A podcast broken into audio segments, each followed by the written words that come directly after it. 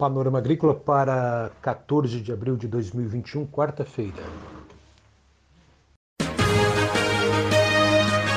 A EPAGRE e a Secretaria de Estado da Agricultura e da Pesca apresentam Panorama Agrícola, programa produzido pela Empresa de Pesquisa Agropecuária e Extensão Rural de Santa Catarina.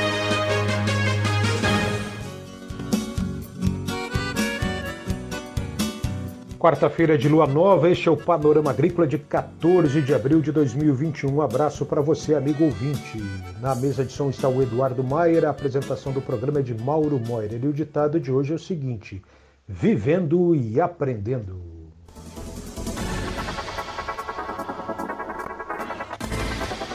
Nesta quarta-feira você confere aqui no Panorama Agrícola o mercado do pinhão na Serra Catarinense, uma renda a mais para o agricultor capacitação online da EPAGRE, boas práticas de fabricação de alimentos para agroindústrias familiares. Dica do dia. A dica de hoje é sobre a produção de morangos em sistema semi-hidropônico. Um folder técnico da EPAGRE descreve as vantagens do cultivo em sistema semi-hidropônico, a estrutura necessária, detalhes do sistema de fertirrigação irrigação espaçamento entre plantas e o folder sugere também o tipo de muda a ser adquirida, bem como o manejo nutricional do morangueiro. Acesse no site da Epagre. É hora das notícias. O noticiário de hoje vem na voz de Marcelo Pedroso, que é médico veterinário da Regional da Ipagre em Criciúma. Ele fala sobre o curso de Boas Práticas de Fabricação de Alimentos para Agroindústrias, módulo básico, que começa nesta sexta-feira, dia 16. Olá, ouvinte do Panorama Agrícola. Hoje falaremos sobre o curso de Boas Práticas de Fabricação de Alimentos, módulo básico, segunda edição. O público desse curso são manipuladores de alimentos de agroindústrias familiares esse curso é dividido em duas etapas. A primeira etapa será no dia 16 de abril e a segunda no dia 23 de abril, sempre à tarde, das 13h30 às 17 horas. e será transmitido ao vivo no canal do YouTube da EPAG. A carga horária total é de 7 horas, com emissão de certificado, mediante comprovação de presença e avaliação teórica de cada etapa. Importante salientar que esse uh, certificado ele é reconhecido pelas vigilâncias sanitárias e pelos serviços de inspeção, tanto municipais quanto estadual. O conteúdo é as boas práticas em higiene pessoal, microbiologia dos alimentos, higienização do ambiente, equipamentos e utensílios, qualidade da água, controle de pragas, layout da agroindústria e legalização. As inscrições podem ser feitas pelo site da Epagre ou Epagre-Mob. Entre os conteúdos abordados por colegas especialistas da Epagre do programa Gestão de Negócios e Mercados, nós trabalharemos mais especificamente sobre a microbiologia dos alimentos, trabalhando sobre as doenças que podem ser causadas ah, através dos alimentos e, e, e o risco para a saúde tanto dos manipuladores como a saúde dos consumidores que vão ter esses alimentos, as bactérias mais importantes, os fungos, os vírus que poderão ser transmitidos por esses alimentos e quais os cuidados que os manipuladores têm, devem observar para também ah, proteger e dar uma qualidade maior sanitária para esses alimentos. Ah, também, em conjunto com os demais colegas especialistas, vamos trabalhar sobre a legalização das agroindústrias familiares. E mais no tocante a, minha parte específica com relação à legalização dos produtos de origem animal, as agroindústrias de produtos de origem animal, seja ela pescado, seja ela é, produtos carnes, mel, ovo, né, leite e, e seus derivados. E aí poder mostrar uh, possíveis uh, tipos de unidades, a, toda a legalização uh, que envolvida, tanto de, de inspeção municipal, estadual, federal, hoje o selo arte, o CISB e SUASA e demais uh, instrumentos legais uh, disponíveis né, e que incidem sobre as indústrias de produtos de origem animal. Esse é o médico veterinário da Regional da Ipagre em Criciúma, Marcelo Pedroso. O curso para manipuladores de alimentos de agroindústrias familiares começa nesta sexta-feira, dia 16, e tem sequência na outra sexta, dia 23 de abril. Além de Marcelo Pedroso, outros instrutores dessa capacitação online da Ipagre são Elisiane Friedrich, Ezequiel Nunes e Henrique Rett. Confira a entrevista de hoje. A entrevista de hoje é com José Márcio Lehmann, gerente regional da Ipagre em Lages. Ele fala sobre a safra do pinhão na Serra Catarinense e algumas medidas de segurança que são necessárias. Acompanhe. Os agricultores estão otimistas, pois no ano de 2020 a safra foi praticamente insignificante.